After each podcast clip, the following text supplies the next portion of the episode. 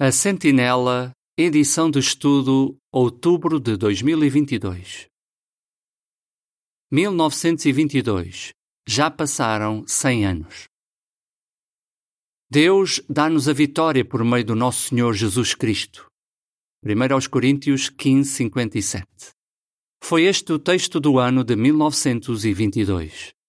Estas palavras lembravam os estudantes da Bíblia de que Jeová recompensaria a lealdade deles.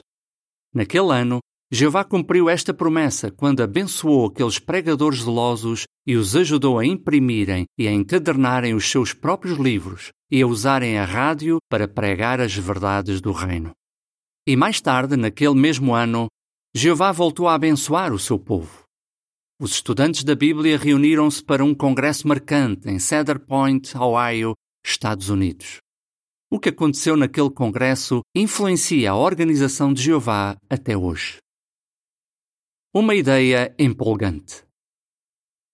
Quanto mais os irmãos pregavam, mais publicações eram necessárias. Os irmãos no Betel de Brooklyn imprimiam as revistas, mas ainda dependiam de gráficas comerciais para imprimir os livros de capa dura. Quando a entrega da gráfica atrasou vários meses, dificultando o trabalho de pregação, o irmão Rutherford perguntou a Robert Martin, o encarregado da gráfica, se era possível nós produzirmos os livros. O irmão Martin disse: Foi uma ideia empolgante, porque significava a abertura de uma gráfica completa de composição de tipos, impressão e encadernação. Os irmãos arrendaram um local na Rua Concord 18, em Brooklyn, e compraram o equipamento necessário. Mas nem todos estavam felizes com isso.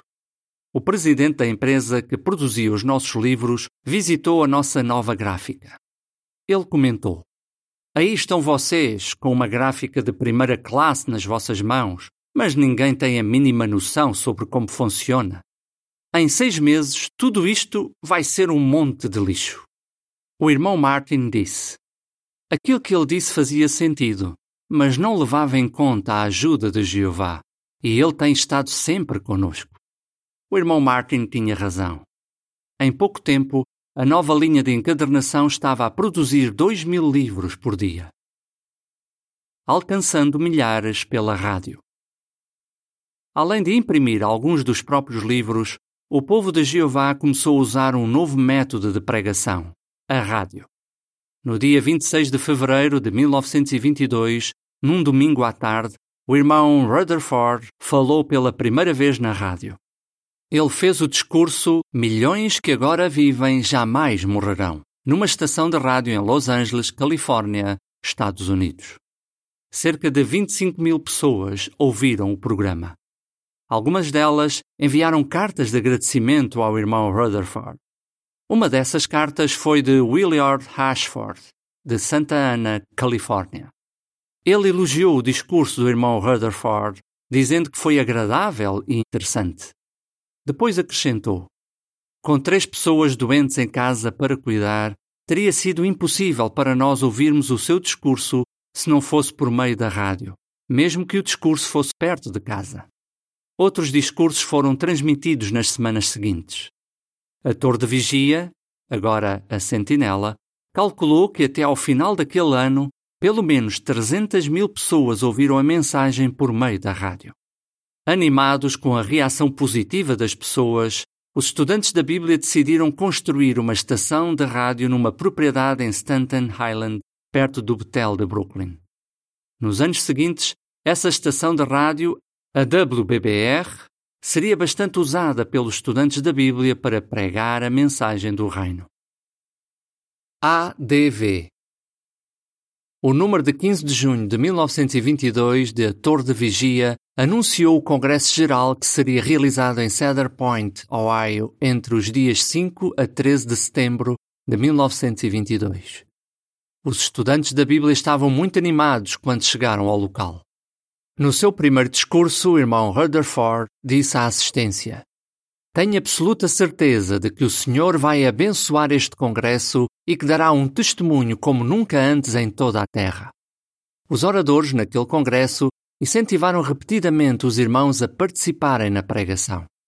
Então, na sexta-feira, 8 de setembro, cerca de 8 mil pessoas encheram o auditório ansiosas para ouvir um discurso do irmão Rutherford. Esperavam que ele explicasse o significado das letras ADV que apareciam nos convites. Conforme iam ocupando os seus lugares, algumas devem ter notado uma grande faixa enrolada por cima do palco. Arthur Klaus, que tinha saído de Tulsa, em Oklahoma, para ir ao Congresso, encontrou um lugar onde conseguia ouvir bem o discurso. Esse era um grande feito, já que naqueles dias não havia sistema de som. Para garantir que não houvesse distrações, o presidente anunciou que quem chegasse atrasado não entraria no auditório durante o discurso do irmão Rutherford. Às nove e meia da manhã, o irmão Rutherford começou por citar as palavras de Jesus em Mateus 4,17. O reino dos céus está próximo.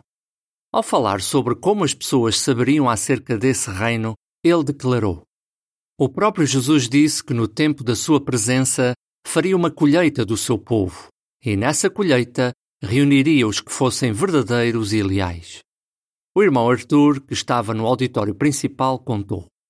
Nós prestávamos atenção a cada palavra. Mas de repente, Arthur sentiu-se mal e teve de sair do auditório.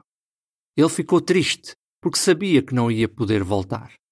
Em poucos minutos, Arthur já se sentia melhor. Então ele ouviu um grande aplauso que vinha do auditório. Ele mal se podia conter. Arthur estava decidido a subir para o telhado se dessa forma conseguisse ouvir o resto daquele discurso maravilhoso. O irmão Arthur, que tinha 23 anos naquela altura, encontrou uma maneira de ir para o telhado. As janelas estavam abertas e ele percebeu que dali conseguia ouvir o discurso muito bem. Mas Arthur não estava sozinho. Alguns dos seus amigos também estavam no telhado. Um deles, Frank Johnson, perguntou-lhe: Tens um canivete afiado? Arthur disse: Tenho. Então Frank disse: Tu és a resposta às nossas orações. Estás a ver este rolo grande preso nestes pregos? É uma faixa. Fica atento ao juiz. Quando ele disser algo como anunciem, anunciem, corta estas quatro cordas. A nota diz: O irmão Rutherford às vezes era chamado juiz porque em certas ocasiões já tinha servido como juiz no Missouri, Estados Unidos. Fim da nota. Por isso, Arthur ficou à espera do sinal com o canivete na mão. Rapidamente, o irmão Rutherford chegou ao ponto alto do seu discurso.